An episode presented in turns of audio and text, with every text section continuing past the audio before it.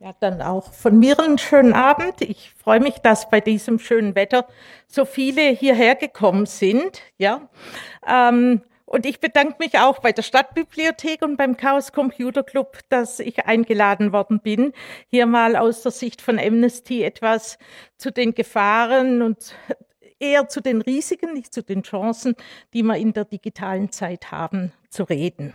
Jetzt muss ich hier nur noch mal schauen. Okay. Ähm, ganz kurz meine Vorstellung. Ich bin 67 Jahre alt, damit in der TECO weitaus die Älteste. Wir treffen uns nächste Woche. Das sind alle unter 30. Ich komme immer vor wie die, wie die Oma vom Ganzen.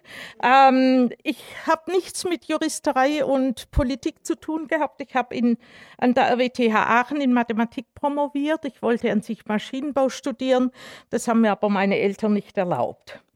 Ich habe dann aber in der Simulation im technischen Bereich gearbeitet und ich habe seit 68 immer programmiert. Ich sage, ich habe mit Assembler angefangen und mit objektorientierter Modellierung aufgehört. Bei Amnesty bin ich auch seit 1968, also seit 50 Jahren jetzt. Sie hören es an meiner Sprache. Ich komme hier aus der Gegend, aus Herrenberg. Meine Eltern hatten dort ein Geschäft und ich stand immer vor dem Geschäft und habe dann Werbung von Amnesty gemacht. Das war nicht immer so das Beste, ja. Bei Amnesty habe ich praktisch alles gemacht, was man machen kann. Das ist hier aufgezählt. Zuletzt war ich sechs Jahre lang im ehrenamtlichen bundesweiten Vorstand, was durchaus eine sowohl zeitliche als auch inhaltliche Herausforderung ist. Ich habe dann nach sechs Jahren aufgehört und äh, bin jetzt seit einem Jahr wieder mehr mit dem Thema Menschenrechte in der digitalen Zeit beschäftigt.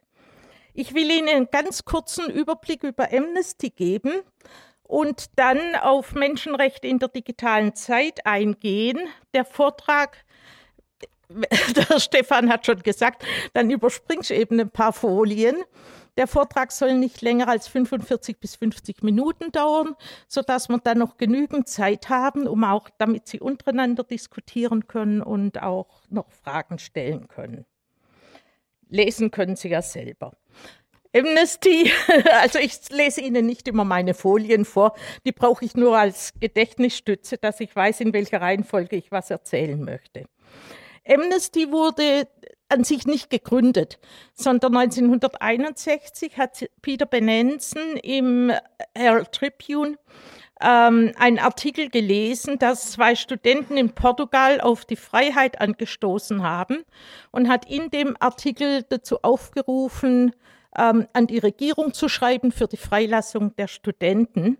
Der Artikel wurde in kurzer Zeit nachgedruckt. Das war der 28. Mai 1961.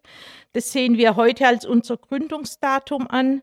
Bereits im Juni 1961 wurden in Deutschland die erste Amnesty-Gruppe, würden wir heute sagen, gegründet. Und zwar von ähm, Carola Stern und ähm, oh, Gerd Ruge. Ja?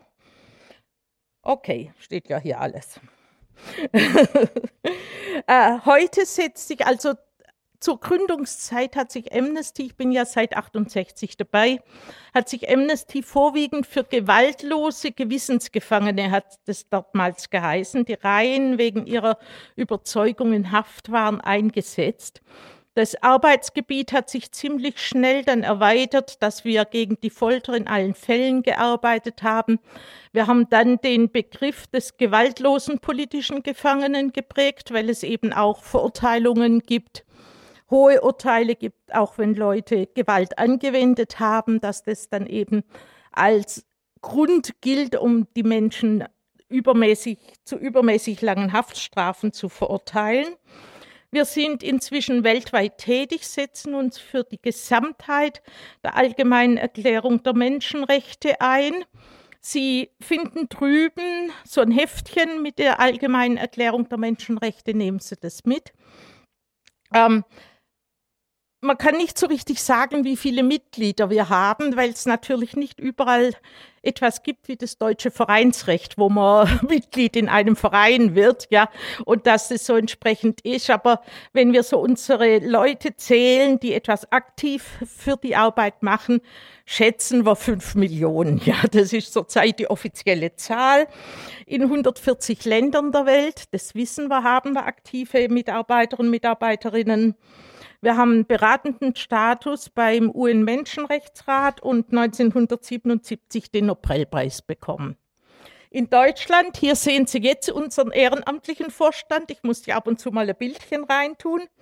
In Deutschland haben wir 35.000 Mitglieder, praktisch überall in Deutschland. Also auch hier in Stuttgart haben wir sehr aktive Gruppen. Wir haben 90.000 finanzielle Förderer und noch Spender. Bei uns steht die ehrenamtliche Arbeit im Vordergrund. Also auch das, der Vorstand und auch das, was ich immer gemacht habe, war rein ehrenamtlich. Wir haben aber natürlich hauptamtlich Beschäftigte. Zurzeit sind es 100, wenn man es in Ganztagsstellen umrechnet, etwa 65. Äh, wir haben sowas wie Buchhaltung, Spenden müssen bearbeitet werden, aber auch die Lobbyarbeit bei der Bundesregierung und so lässt sich nicht vollständig ehrenamtlich machen. Ja, was wollen wir? Wir wollen, dass jeder Mensch auf der Welt ohne Furcht und Not leben kann. Das steht am Anfang der Allgemeinen Erklärung der Menschenrechte. Und ich finde es bis heute noch immer schön. Ich finde, das ist ein tolles Ziel. Die Mission, wir machen es wie die großen Firmen. Wir haben eine Vision und eine Mission. Mission ist das, was wir tun. Wir setzen uns für schwerwiegende Menschenrechtsverletzungen ein, also für die Abschaffung schwerwiegender Menschenrechtsverletzungen, weil das einfach sonst, wenn man jede kleine Verletzung der Menschenrechte heute aufgreifen würde, würde das unsere Arbeitskraft übersteigen.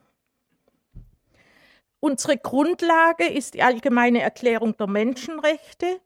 Und danach sind ja sehr viele Pakte von der UNO verabschiedet worden, Wichtig sind hier vor allem der Pakt für bürgerliche und politische Rechte und der Pakt für wirtschaftlich-soziale und kulturelle Rechte.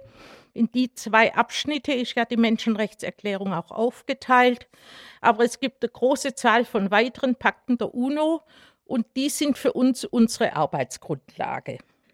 Die Menschenrechte werden, also die Allgemeine Erklärung der Menschenrechte wurde vor 70 Jahren verabschiedet und wir werden ab diesem Jahr eine große Kampagne dazu führen. Arbeitsschwerpunkte müssen wir uns natürlich auch setzen.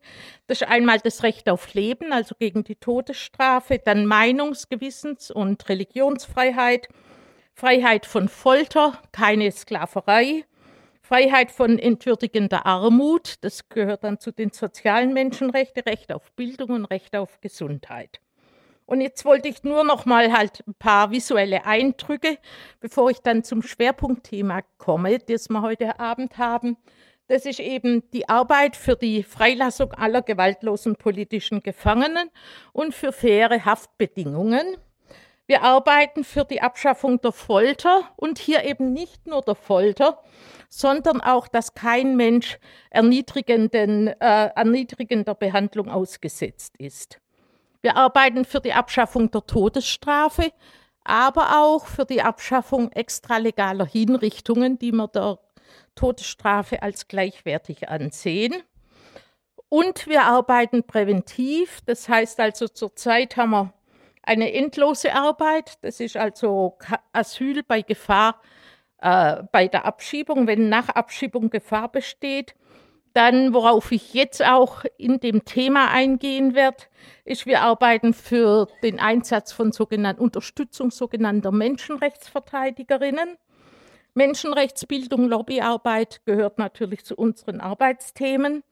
Einsatz gegen Straflosigkeit, dass Täter nicht straflos bleiben.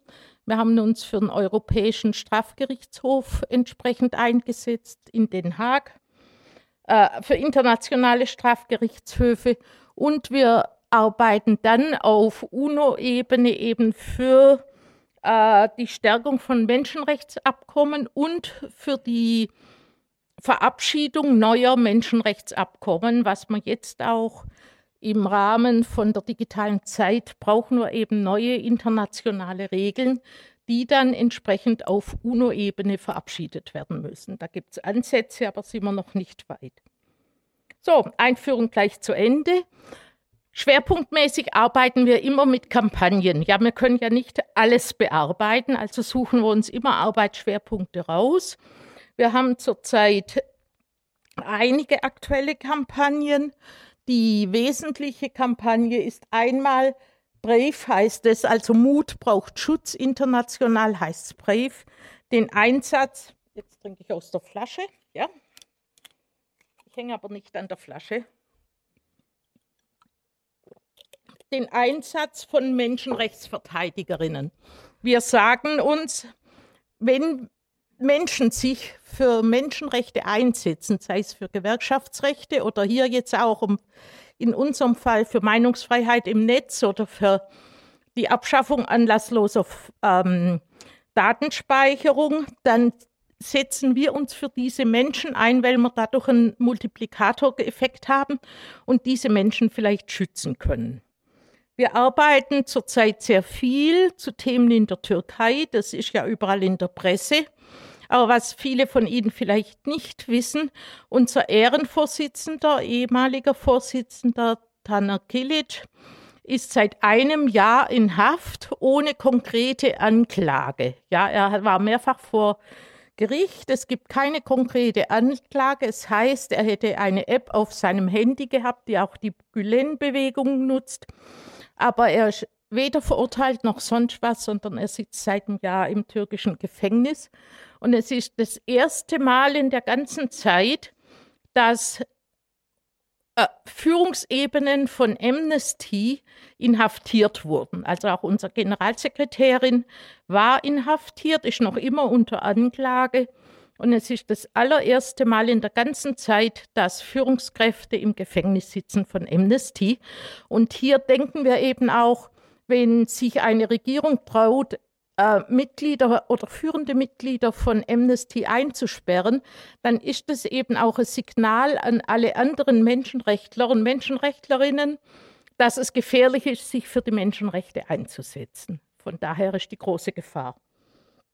Dann Ägypten Seit 1972 setzen wir uns für die weltweite Abschaffung der Folter ein.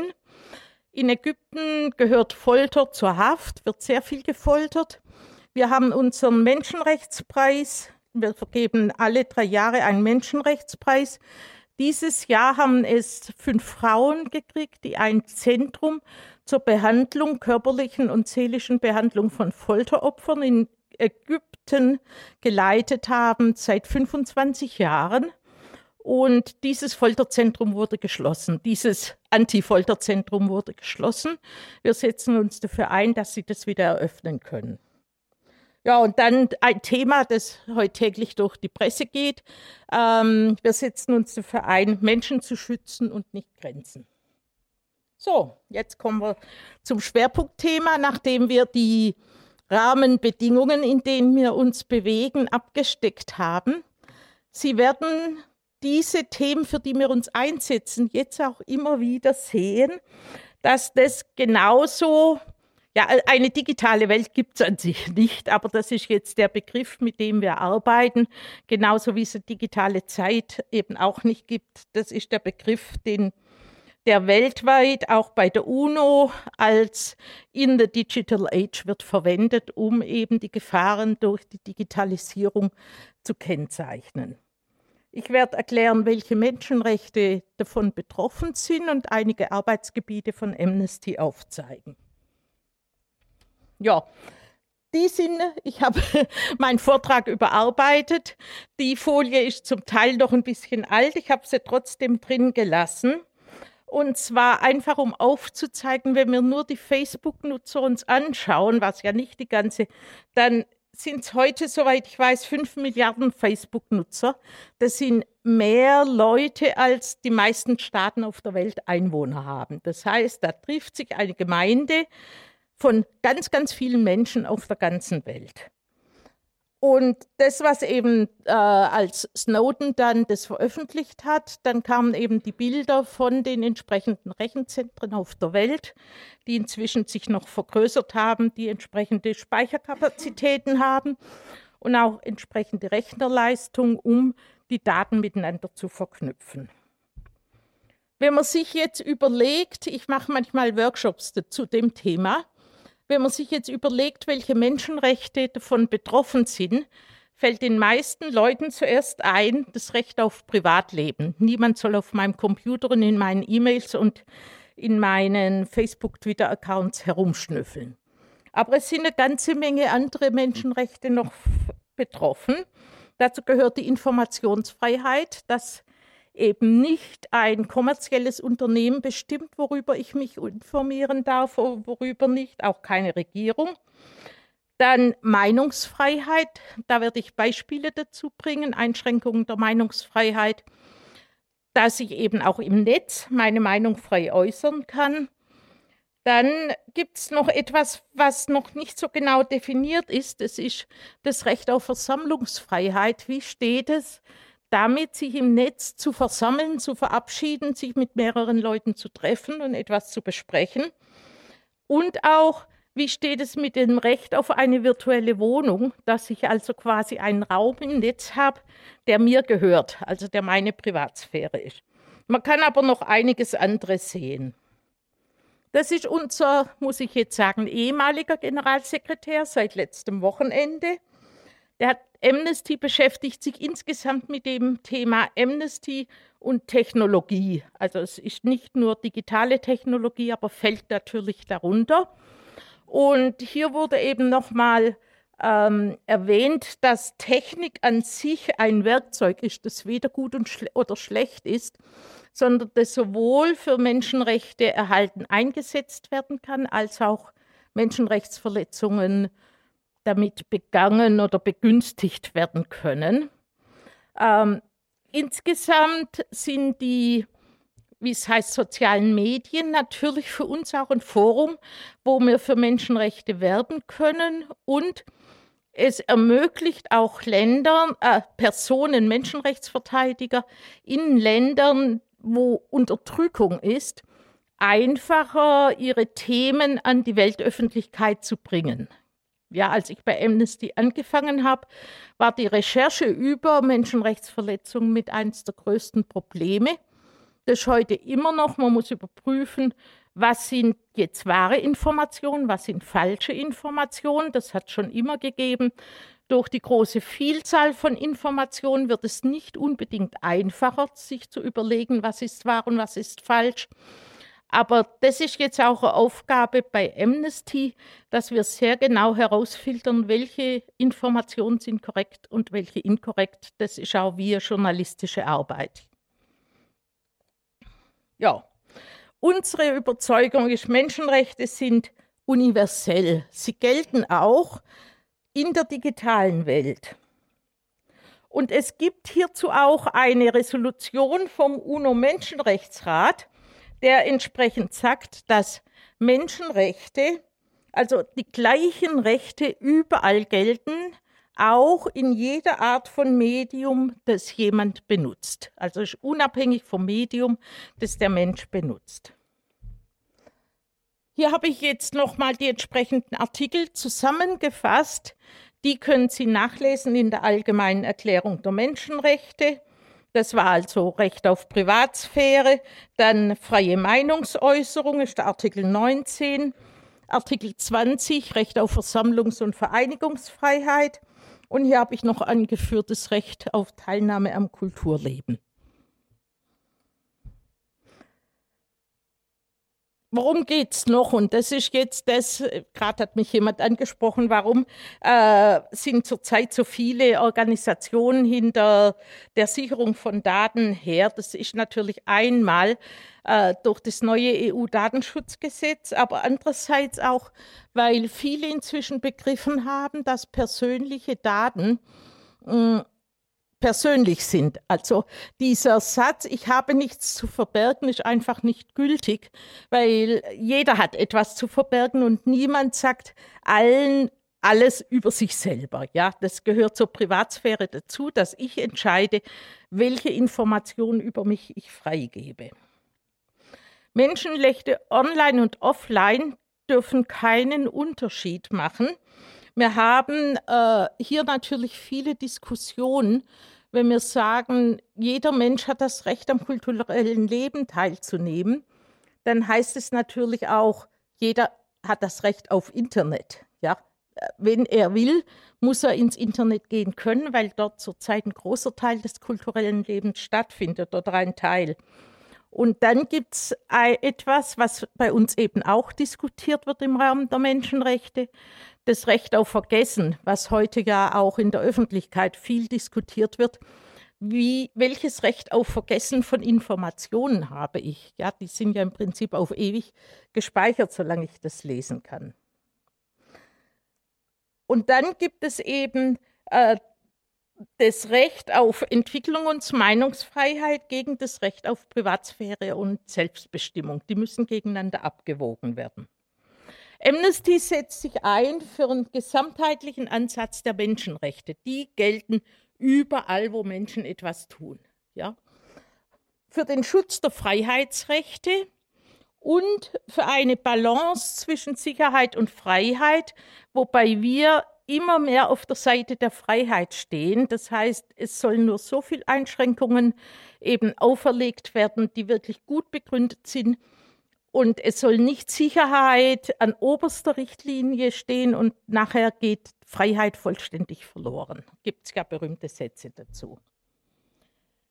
Ich mache jetzt vier Beispiele, zu denen wir arbeiten. Das ist einmal das Recht auf Privatsphäre und Massenüberwachung. Ich habe in der Ankündigung gelesen, dass mein Vortrag weitgehend angekündigt wurde als gegen Massenüberwachung. Das lag einfach daran, als ich gefragt wurde, ich noch nicht genau wusste, worüber ich alles reden werde. Ja, und deshalb sind die jetzt. Dann äh, über Überwachung von Menschenrechtsverteidigerinnen, was wir da tun. Dann das, was heute mit Hassrede gemacht, gesagt wird, Hassrede, Gewalt gegen Frauen online. Da haben wir zurzeit eine aktuelle Kampagne, davon wollte ich Ihnen was erzählen. Dann insgesamt Hass im Netz, was zurzeit vor allem an Twitter festgemacht wird, unter dem Begriff Toxic Twitter, den vielleicht viele von Ihnen auch schon gehört haben. Zunächst das Recht auf Privatsphäre. Das umfasst alle Umstände und allen Inhalt der Kommunikation, den Sie machen, sei es E-Mail, sei es Nachrichten bei WhatsApp, sei es irgendwelche sonstige Nachrichten. Es umfasst alles.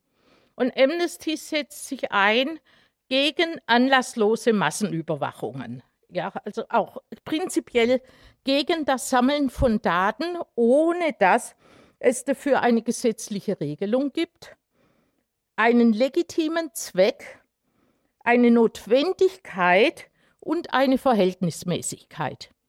Ja, das ist heute in vielen Fällen nicht der Fall. Das heißt, wir fordern von allen Staaten auf der Welt, wir sind ja weltweite Organisation, die Beendigung sämtlicher Programme zur Massen, anlasslosen Massenüberwachung, die Kommunikationsüberwachung nur bei konkretem Anlass und bei richterlicher Genehmigung und die Offenlegung der Richtlinien, nach denen diese Überwachung stattfindet. Ja, als rechtliche Regelung. Das steht auch in dem Faltblatt, das da drüben liegt. Da steht es also noch etwas ausführlicher drin. Wir fordern von der Bundesregierung die Rücknahme des Vorratsdatenspeichergesetzes. Ich bin der Vorratsdatenspeicherung. Ich bin ziemlich sicher, dass viele unserer Forderungen sind ziemlich idealistisch. Trotzdem bleiben das unsere Forderungen. Ja. Wir fordern eine Offenlegung, ob deutsche Nachrichtendienste anlasslose Massenüberwachung betreiben und eine Beendigung der Zusammenarbeit mit Nachrichtendiensten, die menschenrechtswidrig arbeiten. Ja, das sind heftige Forderungen, die detaillierter noch beschrieben sind. In dem Zusammenhang fällt natürlich immer der Name Edward Snowden, weil der die Weltöffentlichkeit aufgerüttelt hat, dass hier etwas geschieht, was nicht geschehen dürfte. Edward Snowden ist schon lang ein Amnesty-Fall, wie wir, wie wir sagen, ein Mensch, den wir betreuen, für den wir auch Briefe schreiben, Petitionslisten haben. Und wir fordern eben, dass er wieder in die USA einreisen kann, ohne dass ihm ein Gerichtsverfahren droht, weil eben aus unserer Sicht niemand angeklagt werden darf, wenn er durch seine, ja, durch das, was er tut, Menschenrechtsverletzungen der US-Regierung offengelegt hat. Wir sehen aber keinen Zusammenhang zwischen Informanten und anlassloser Massenüberwachung, weil es gibt, gab und gibt immer Informanten aus Regierungen, aus Nachrichtendienste, aus Firmen, die Gesetzesübertretungen oder Menschenrechtsübertretungen kundig machen. Eine Person war Chelsea Manning zum Beispiel, die Folterungen im Irakkrieg eben entsprechend publik gemacht hat. So, das wäre alles, was ich Ihnen zu Massenüberwachungen sagen kann, weil wir hierzu eine ganz klare Meinung haben. Wir arbeiten dann natürlich mit den üblichen Methoden, dass wir Kampagnen dazu auflegen, Aktionen dazu auflegen, uns vernetzen, ähm, ja, Lobbyarbeit dazu machen. Dann habe ich gesagt, ein zweiter Punkt will ich Ihnen die Gefahr zeigen für Menschenrechtsverteidigerinnen. Das ist zurzeit unsere Schwerpunkt, eine Schwerpunktskampagne. Wir versuchen, Menschenrechtsverteidigerinnen zu schützen.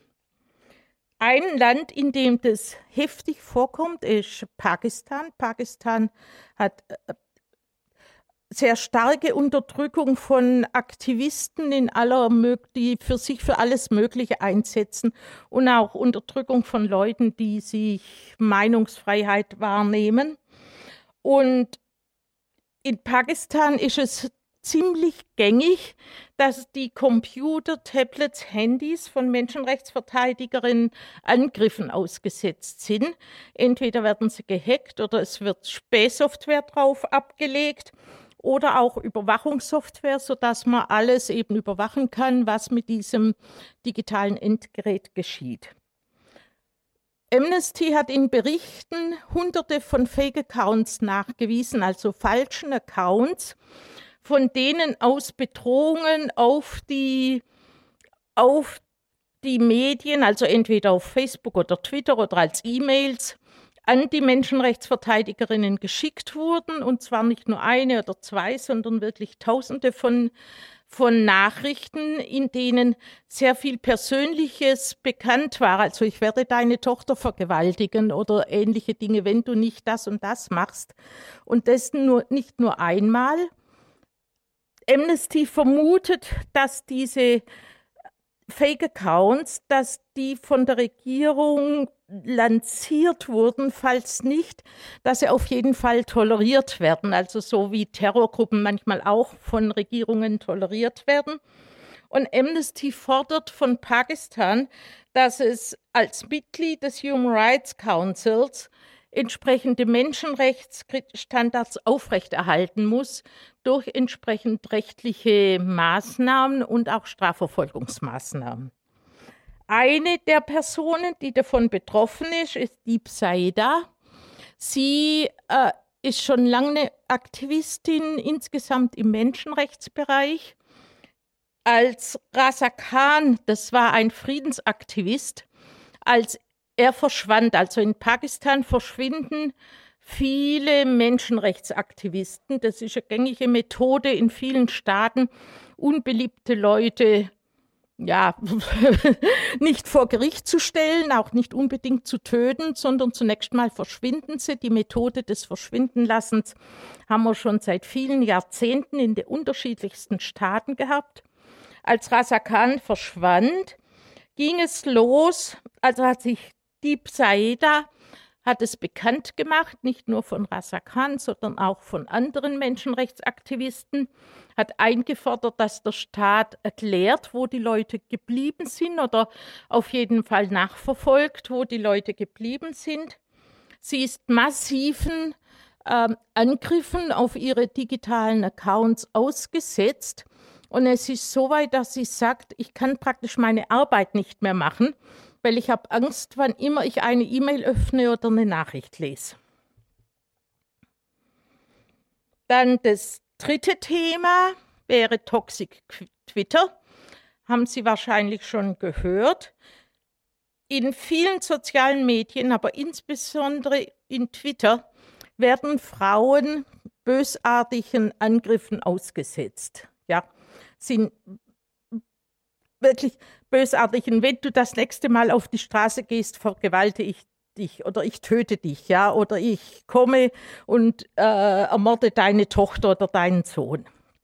Das geht insbesondere gegen Frauen und es ist so, dass wir haben von Amnesty recherchiert, sehr viele Frauen Angst davor haben, überhaupt eine Meinung im Internet zu äußern, dass sie sich also daraus zurückziehen.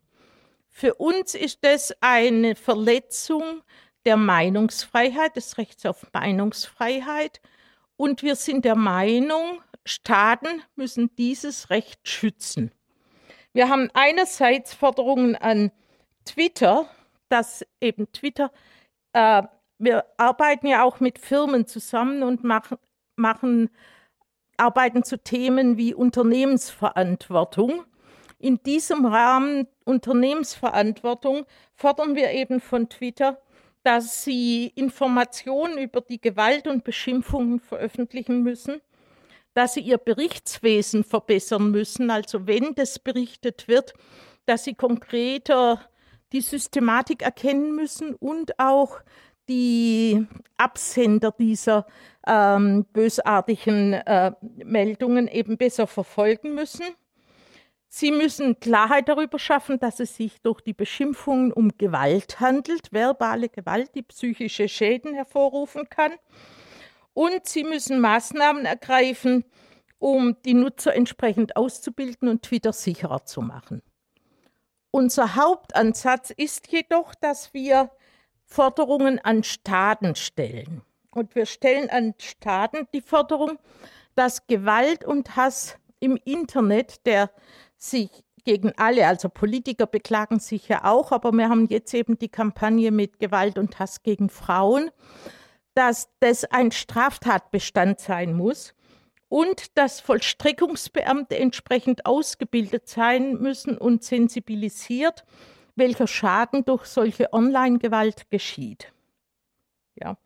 Dass sie dann eben von Staat her Maßnahmen ergriffen werden müssen, um die betroffenen Personen zu unterstützen und zu stabilisieren und dass in der Öffentlichkeit besser über Online-Gewalt aufgeklärt werden muss. Ja, wir nehmen immer die Staaten in Verantwortung. Wer hier mehr dazu lesen möchte bei allen Themen, findet es vorwiegend auf unserer internationalen Homepage amnesty.org. Dort sind Fallstudien, wo man dann auch nachlesen kann, was da wirklich im Detail passiert. Ja, und dann sieht man auch, dass das Gewalt ist. Ich bin zu schnell. Der Stefan hat mir gesagt, ich soll nicht so lange reden. Weil ich bin jetzt schon bei der letzten inhaltlichen Folie. Das ist jetzt, das war vor einigen Jahren ein großes Thema, aber es findet immer noch statt. Und zwar über Handy kann man die GPS-Daten, wo sich jemand befindet, orten. Und vielleicht erinnert ihr noch, als im Fernsehen kam, als Osama bin Laden dann getötet wurde, wo die US-Regierung zugeschaut hat, wie er dann durch entsprechende Maßnahmen getötet wurde. Was häufiger vorkommt, ist, dass vor allem die US-Regierung irgendwelche Personen als Terroristen ausmacht, also unabhängig, die werden keinem Gerichtsverfahren gestellt, die werden nicht gefangen genommen. Da urteilt kein Richter darüber, sondern die werden als Terroristen gebrandmarkt. Das können welche sein, müssen nicht welche sein. Über ihre Handydaten wird ihre genaue Ortung festgestellt und dann wird über Drohnen werden sie getötet. Bis heute hat USA etwa zweieinhalbtausend Menschen getötet, ohne Urteil und ohne. Und zwar nicht in Ländern, wo USA Krieg führt, sagen wir Pakistan, äh, Afghanistan, sondern viele in Pakistan, in Nachbarstaaten, wo sich die Menschen halt gerade aufhalten. Das ist also ein großes Problem. Gut, das waren jetzt vier Schwerpunktthemen, zu denen wir arbeiten. Das Arbeitsgebiet ist natürlich unendlich. Jeder, der sich damit mal beschäftigt hat und dann versucht, in die Tiefe zu gehen, wie es bei vielen unserer Arbeitsgebiete ist, wird es sehen. Wir arbeiten auch zu dem, was Internet Governance heißt. Das heißt, Internet Governance ist quasi die Politik. Das heißt, welche Freiheiten und welchen Schutz soll im Internet garantiert sein? Und hier geht es eben darum, wirklich weltweit akzeptierte ähm, Regelungen zu schaffen, was im Endeffekt nachher nur durch UN-Regelungen, UN-Norms oder UN-Pakte geht, wo wir dann als Amnesty eben entsprechend auf, die Staaten auffordern können, diese zu ratifizieren. Dann Internet Security, das ist die technische Seite, der sich vor allem der Chaos Computer Club auch annimmt, aber den wir eben auch im Blick haben. Das heißt, wie soll Sicherheit und Datenmissbrauch eben im Internet geschehen? Was kann man hier auch von rechtlicher Seite und eben auch von Zugänglichkeit von Software entsprechend machen? Wenn ich höre, dass man die Daten verschlüsseln soll, dann höre ich gleichzeitig von meinen Bekannten immer, ah, das ist aber so kompliziert und da muss ich mich so damit auseinandersetzen. Also das sind die Themen, die man eben entsprechend angehen muss. Dann Internet Governance. Hierzu arbeitet Amnesty eben. Das heißt, wer regiert oder garantiert? Unsere Überzeugung ist, dass Staaten die Regeln bilden müssen. Aber es gibt eine ganze Menge eben zivile und private Akteure, wenn Sie an die ganzen Hersteller von, ähm, von den entsprechenden sozialen Medien oder Google oder sonst jemand denken. Es gibt ja äh, Regelungen, also Datennetzgesetz, ähm, das Datennetzgesetz, das im Prinzip viel von der Verantwortung an die Unternehmen ablagern möchte. Also was darf, was muss gelöscht werden an Informationen, was darf nicht erscheinen. Hier sieht Amnesty ein großes Problem, dass damit quasi eine Zensur durch private Firmen ausgeübt werden kann, weil die im Notfall halt eher lieber mehr löschen als weniger, um nicht mit dem Gesetz in Konflikt zu kommen, sondern hier muss klare Regeln geben, äh, was wird wie bewertet. Und wir wenden uns eben an Staaten, an internationale Organisationen, an Verbände, und im Wesentlichen arbeiten wir immer über, nachher über UNO-Resolutionen und UNO-Pakte. Ja, wir nehmen an Tagungen teil, also auch vom Chaos Computer Club jetzt in Leipzig dieses Jahr. Aber wir nehmen auch beim Internet Governance Forum teil. Wir entweder halten wir Vorträge oder wir äh, organisieren Podien oder wir gehen nur hin als Zuhörer und versuchen uns zu vernetzen. Ähm, wir arbeiten mit vielen Gruppierungen zusammen. Hier ist jetzt nur ein kleiner, die, die sich auskennen, ist nur ein kleiner Ausschnitt der Organisationen, mit denen wir zusammenarbeiten. Und die Vernetzung ist sehr zeitaufwendig, aber es ist notwendig, um auch gemeinsame ja, Doppelarbeit zu vermeiden und gemeinsame Strategien zu entwickeln. Ja, und dann gibt es eine ganze Menge Themen, mit denen wir uns noch beschäftigen müssen. Dazu, das habe ich schon gesagt, Meinungsfreiheit im Netz, also keine Überwachung durch Firmen. Dann die automatisierte biometrische Videoüberwachung. Wie stellen wir uns dazu? Wie stellen wir uns dazu zu Abarbeitung durch Algorithmen und künstliche Intelligenz? Welche Gefahren bestehen hier für die Menschenrechte? Aktuell und auch im nächsten Jahr schon aktiv wird insgesamt Gewalt durch Sprache sein. Da arbeitet auch unsere Themenkoordinationsgruppe zu Menschenrechtsverteidigern intensiv dran. Und wir wollen natürlich die Staaten und das Völkerrecht in Verantwortung nehmen. So, das wär's. Ich habe noch eine Linkliste. Ich danke Ihnen recht herzlich fürs Zuhören. Und jetzt können wir gerne in Diskussion gehen. Sie übernehmen die Diskussion.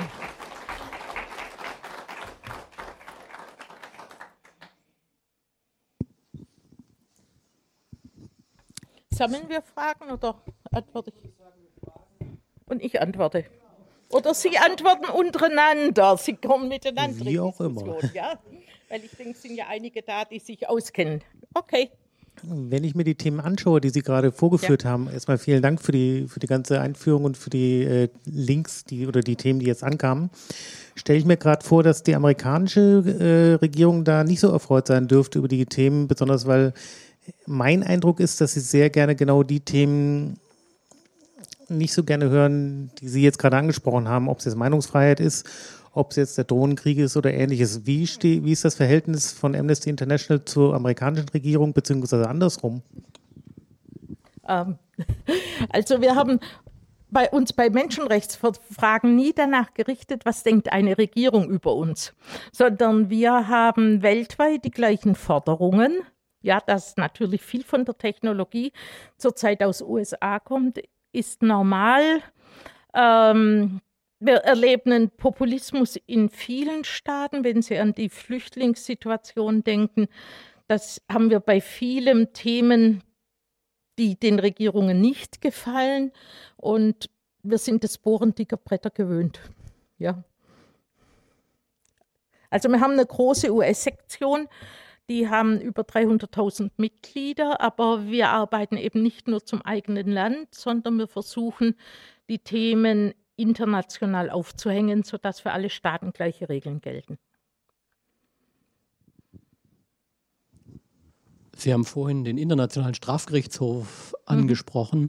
Da gibt es ja gerade den Fall, ich glaube, des Oppositionsführers im Kongo, der mhm. als äh, Guerillaführer oder was auch immer ähm, äh, wohl Menschenrechtsvergehen mhm. begangen hat äh, die erste Runde verurteilt wurde, größeren, äh, der große Gerichtshof hat dann nochmal verurteilt, hat ihn dann komplett freigesprochen, sodass er jetzt zu den Wahlen angereiten kann. Ich frage deswegen, weil dieses juristisch extrem überraschende Verhalten des Internationalen Strafgerichtshofs erodiert ja ihre Forderung als AI, dass es diesen Internationalen Strafgerichtshof geben sollte sehr stark. Wie kommen Sie damit klar, dass praktisch auf der obersten Ebene der juristischen Auseinandersetzung jetzt eine solche, sagen wir mal, Entwicklung eingetreten ist, die ja diese ganze Geschichte unglaublich äh, belasten kann. Also ich kenne den Fall auch nur aus der Presse oder halt oberflächlich, aber insgesamt glauben wir an Gerichtshöfe und an die Strafverfolgung. Wenn die nicht funktioniert, muss man sie verbessern. Aber wir glauben an das Recht. Wir wollen immer rechtliche Regelungen haben, die weltweit gelten und die wir einfordern können. Dass da Fehler passieren, ist klar, aber das kann ich, weiß nicht, kennt jemand von Amnesty den Fall sonst genauer? Okay, wir wissen nicht mehr drüber als Sie. Weitere Fragen? Glauben Sie, dass bei Fake-Accounts oder auch bei äh, Gewalt äh, durch Sprache im Netz, dass es da auch staatliche Akteure gibt? Also ja. Ähm, ja. Äh, also äh, Deutschland weiß ich nicht. Ich weiß, dass man zu Pakistan, äh, ich meine, zu Russland gibt es ja gibt es ja Gerüchte, ja, die wohl, was wir recherchiert haben, wenn Sie unsere Berichte über Pakistan lesen, hier haben wir sehr stark die Vermutung, dass die Fake-Accounts von staatlicher Stelle eingerichtet wurden und auch die automatisierten E-Mails entsprechend von staatlicher Stelle versandt werden, um die Menschenrechtsverteidiger eben entsprechend ähm, zu ängstigen, würde ich mal sagen. Also es wird quasi auch Software entwickelt, um solche Attacken zu machen. Ja,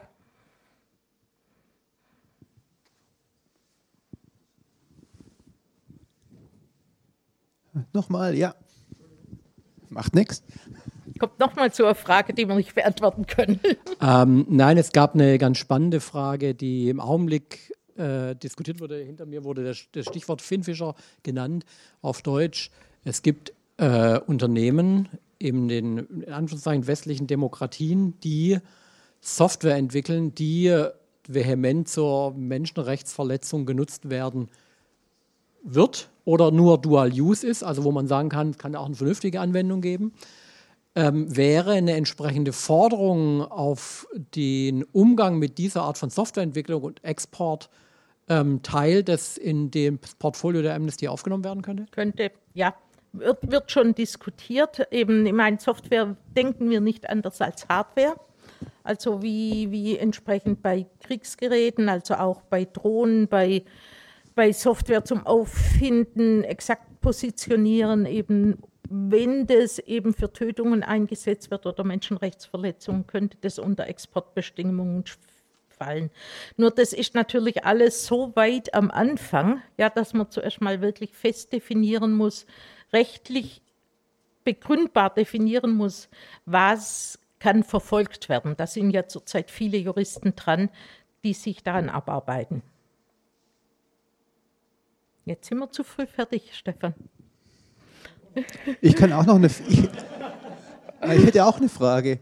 Ähm, wenn man denn bei euch mitmachen will, wie steigt man denn ein? Das macht jetzt der Stefan, weil er ist hier der Bezirkssprecher in Stuttgart. Also ich kann was dazu sagen, aber da er hier ja lokal in Stuttgart ist, dann. Ich äh, würde ja auch noch was gerne hören über die Arbeit der Themenkoordinationsgruppe. Aber zu Stuttgart kann ich sagen, äh, dass wir vier Gruppen haben in Stuttgart. Eine Asylgruppe, zwei Stadtgruppen, die sich äh, zweiwöchentlich im Bezirksbüro in der Lazarettstraße äh, treffen. Dann eine Hochschulgruppe und eine Jugendgruppe, also fünf Gruppen. Ähm, der Stuttgarter Bezirk umfasst nicht nur äh, die Stadt Stuttgart, sondern auch Teile von Nordwürttemberg. Das geht so bis nach Heilbronn, Ludwigsburg, Esslingen. Ähm, das heißt, man muss nicht äh, Politik studiert haben oder Computer studiert haben, um jetzt bei uns mit einzusteigen in die Arbeit. Ähm, die, was die Gruppen machen, ist ähm, sehr unterschiedlich. Es gibt eine große Vielfalt an Themen. Das hängt äh, letztlich immer auch an den Aktiven ab, die sich da einbringen in den Gruppen. Bei der Asylgruppe ist es relativ klar, die machen Asylberatung. Äh, immer montags halb acht ist da oft auch äh, Schlange vorm Büro. Ähm, wer Lust hat, da mal äh, in so eine Gruppensitzung mit reinzugehen. Wir haben äh, einen Flyer hier hinten am Tisch auch äh, ausliegen von den Stadtgruppen, auch von der Hochschulgruppe. Da kann man einfach ganz ungezwungen mal hingehen und sagen, ich möchte einfach mal reinschnuppern. Äh, ja, und die Ebene, äh, die jetzt über die lokalen Gruppen hinausgeht, das wäre jetzt zum Beispiel, dass man an so einem äh, Thema sektionsweit, also deutschlandweit arbeitet. Äh, das wäre vielleicht noch ganz interessant, wenn du ein bisschen was dazu sagen kannst, wie, das konkret aussieht. Also wenn, wenn jemand mitmachen möchte, nehmt das Faltblatt mit oder wendet euch, da ist auch eine E-Mail-Adresse drauf, wo man dann noch nachfragen kann. Ja. Ähm, ihr habt ganz am Anfang gesehen, ich bin von der Themenkoordinationsgruppe Menschenrechte im digitalen Zeitalter. Amnesty hat Gruppen, die entweder zu Ländern arbeiten oder zu Fachthemen, die deutschlandweit arbeiten. Also in unserer Themenkoordinationsgruppe sind eben zurzeit 15 Mitarbeiter und Mitarbeiterinnen, vor allem Männer, was bei Amnesty selten ist, ja, aber das Thema ist wohl so. Ähm, und wir treffen uns dreimal im Jahr irgendwo in Deutschland. Wir haben jeden Monat eine Telefonkonferenz. Wir teilen uns die Arbeit entsprechend auf. Also wir werden im Oktober eine Aktion haben zu fünf Jahre Snowden in Russland. Da werden wir eben dann entsprechenden Aktionsanleitungen verteilen und die Gruppen auffordern, dazu mitzumachen. Ansonsten teilen wir uns die Aufgabe auf, entweder dass man zu gewissen Themen arbeitet. Und das seht ihr schon, mit 15 Leuten kann man nicht die ganze Themenvielfalt abarbeiten, sondern wir haben uns dann eben entsprechend Themen ausgesucht. Zurzeit eben im Wesentlichen Hass im Internet. Dazu arbeitet noch eine zweite Themenkoordinationsgruppe, die heißt Menschenrechtsverteidigerinnen. Ähm, mit der arbeiten wir zusammen. Wenn wir zum Beispiel Forderungen gegen Twitter stellen, dann haben wir ähm, noch die Themenkoordinationsgruppe zur Unternehmensverantwortung, also Wirtschaft und Menschenrechte. In der habe ich auch einige Jahre mitgearbeitet. Mit der arbeiten wir dann zu speziellen Themen zusammen. Aber wir machen ja, teilen ja auch sowas auf, wie da ist eine Anfrage nach einem Vortrag, wer kann da hingehen. Ähm, wir gehen zu den Vernetzungstreffen beim Treffen vom Chaos Computer Club zwischen Weihnachten und Neujahr werden wir ein Panel und einen Vortrag und einen Stand haben. Wir haben Amnesty-intern Stände, also ganz normale Amnesty-Arbeit. Und wir versuchen halt das zu bewältigen, was wir können. Wir haben in Deutschland das drei Personen angestellt, international, die an unserem internationalen Sekretariat aufgehängt sind, die für Amnesty weltweit zu diesem Thema arbeiten. Das sind die drei Leute, die im Prinzip beobachten, was geschieht zurzeit in der UNO, welche Resolution vorbereitet, was macht Reporter ohne Grenzen weltweit, wo können wir an einem Strang ziehen, um entsprechende internationale Regelungen zu erhalten. Ja, da muss man internationales Recht kennen. Aber man muss das nachher ja auch entsprechend entweder lobbyieren oder durch Kampagnen äh, in die Mitgliedschaft oder in die Öffentlichkeit bringen. Und das ist die Aufgabe von einer Themenkoordinationsgruppe. Ja. Es gibt noch Fragen. Ja, ich wollte noch mal fragen ähm, zu dem Thema Hass im Internet. Was mir da immer einfällt, dass das ja ein Spannungsfeld ist. Amnesty sagt, wir sind für Meinungsfreiheit und. Amnesty mhm. sagt, wir sind gegen Hass im Internet. Mhm. Und an der Frage scheiden sich ja immer die Geister, was ist jetzt was? Die einen schreien dann Meinungsfreiheit, die anderen sagen, ich fühle mich davon aber angegriffen, die anderen sagen, das wird man doch noch sagen dürfen. Ähm, die Juristen tun sich da meines Wissens auch immer schwer, die klamüsern das dann an einzelnen Formulierungen auseinander. Wo ziehen Sie denn da die Trennlinie, wenn Sie sozusagen ja für beides sind? Wir haben genau das gleiche Problem wie die Juristen auch. Nur das ganze Problem haben wir natürlich auch offline. Das hat man bei, was ist eine Beleidigung? Ja, das zieht sich ja durch die ganzen Juristenkreise, ja schon, was darf ein Mieter zum Vermieter sagen und was nicht und was beeinflusst dann eine fristlose Kündigung. Das haben wir natürlich alles. Wir haben zurzeit, wenn wir, wenn wir Aktionen oder Kampagnen dazu machen, machen wir das vor allem zu den systematischen Hassmails, wo entweder wirklich direkte Gewaltdrohungen sind oder wo Hassreden sind, die, sagen wir, die schon sehr weit auf der Seite sind, was sich gerichtlich festmachen lässt. Ja? Die ganze Dehnungsbreite ist natürlich, die gibt es, aber andererseits muss Hass im Internet und Gewalt im Internet so verfolgt werden, wie eben Beleidigung in normalen Strafverfahren. Ähm, auf einer Folie wurde ein Recht im digital, in der digitalen Welt angesprochen, das Sie dann nicht verlesen haben. Das Recht fand ich interessant. Das war das Recht auf geistiges Eigentum. Ja. Und wir haben jetzt gerade im Europaparlament eine äh, hochbrisante Debatte, wo mehr oder weniger, ich, man kann das jetzt so polemisch sagen, ich sage es deswegen polemisch, aber man muss es nicht so polemisch betrachten, ähm, das Recht auf geistiges Eigentum als Keule genommen wird, um Dissens zu unterdrücken. Ja. Ähm, das ist ja auch wieder so ein Bereich, wo man nicht genau weiß, wie man da klar geht. Hm. Also das Recht auf geistiges Eigentum habe ich eben mit reingenommen, weil es ein Menschenrecht ist. Ja, dass eben die. Dazu arbeiten wir im Augenblick praktisch gar nicht. Ja, sondern das war auf der Folie, wo ich gesagt habe, wir haben uns mal überlegt, welche Menschenrechte davon betroffen sind. Ja, und da war die eine Folie, wo Meinungsfreiheit war, Privatsphäre, Versammlungsfreiheit. Das sind die Themen, zu denen wir sowieso offline auch intensiv arbeiten und wo wir eben auch ähm, online eben sehen, dass wir hierzu direkt arbeiten können, weil das unser eigentliches Arbeitsgebiet ist. Ja. Hat noch jemand eine Frage? Jawohl. Eine konstruktive Frage. Nachdem Sie ja vorhin schon schön gesagt haben, dass Sie ein bisschen Kooperation auch mit dem Chaos Computer Club haben mhm. oder wünschen, was wäre denn ein Wunsch von Ihnen an den Chaos Computer Club, wo er Sie unterstützen kann, ganz konkret?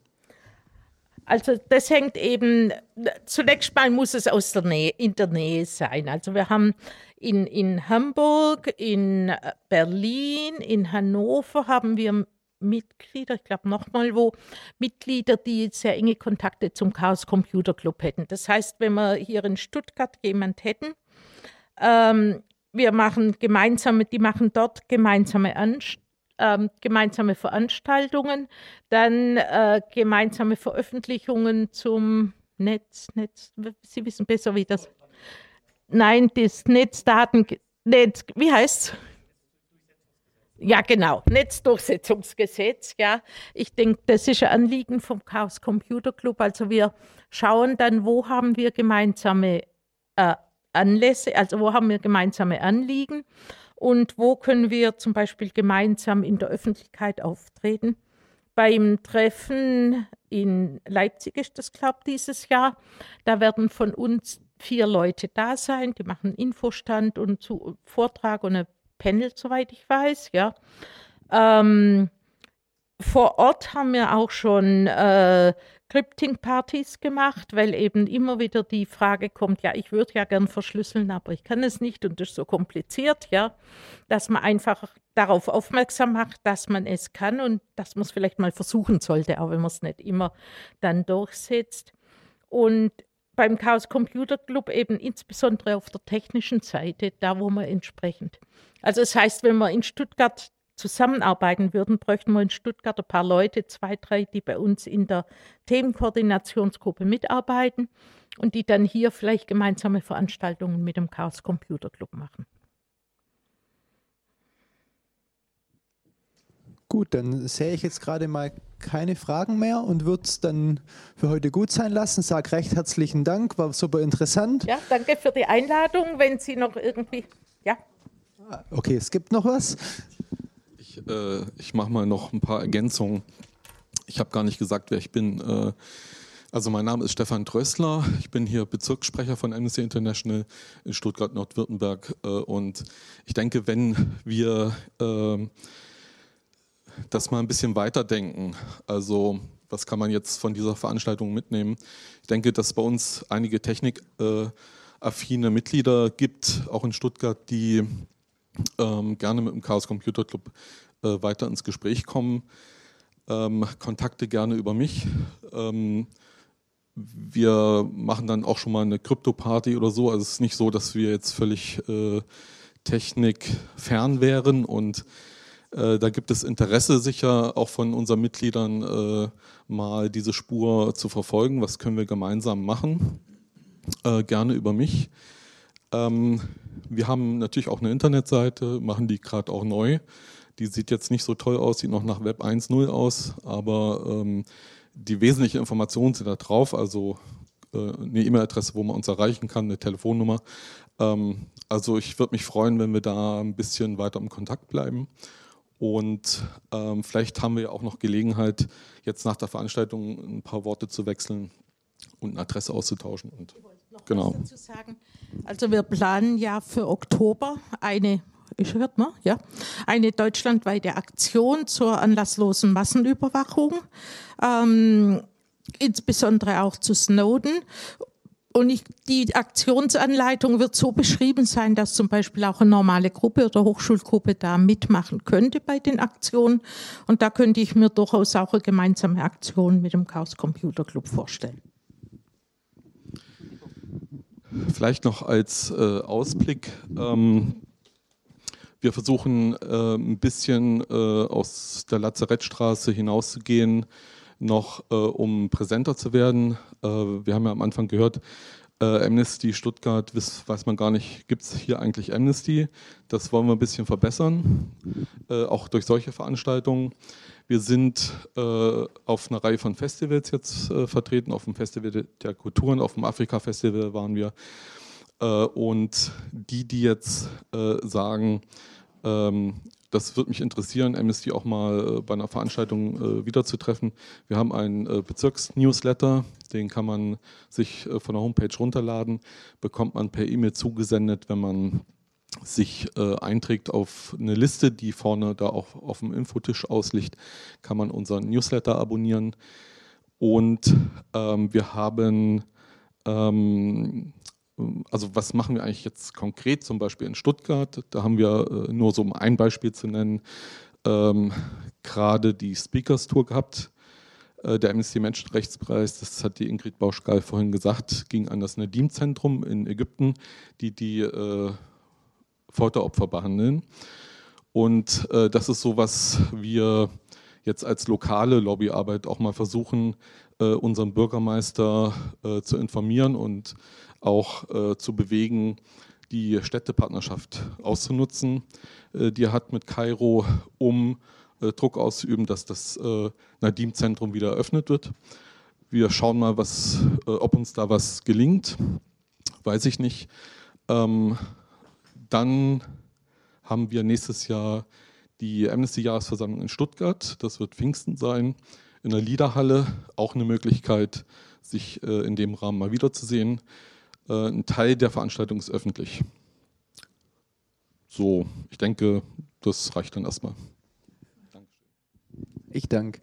Dann habe ich auch noch eine, Vorausschau und zwar äh, Chaos Computer Club Stuttgart äh, mäßig. Und zwar der nächste Vortrag in unserer Reihe findet am 9.8., das ist immer jeweils der zweite Donnerstag jeden Monat, wieder hier statt. Es ist dann eine, eine Kooperation mit der ähm, Java User Group Stuttgart. Es geht um künstliche Intelligenz und Machine Learning, also was wirklich mal so grundlagenmäßig, es geht nicht direkt ums Programmieren, es geht einfach nur mal für jemanden, der das schon mal gehört hat, aber das gerne verstehen würde, was heißt es eigentlich, wenn Computer ähm, was beigebracht werden, äh, beigebracht bekommen, wenn sie selber was lernen, wenn sie sich selber Lösungen erarbeiten, wie funktioniert das eigentlich? Ähm, nicht nur die technischen Aspekte, sondern sicher auch soziale und gesellschaftliche ähm, werden angesprochen werden.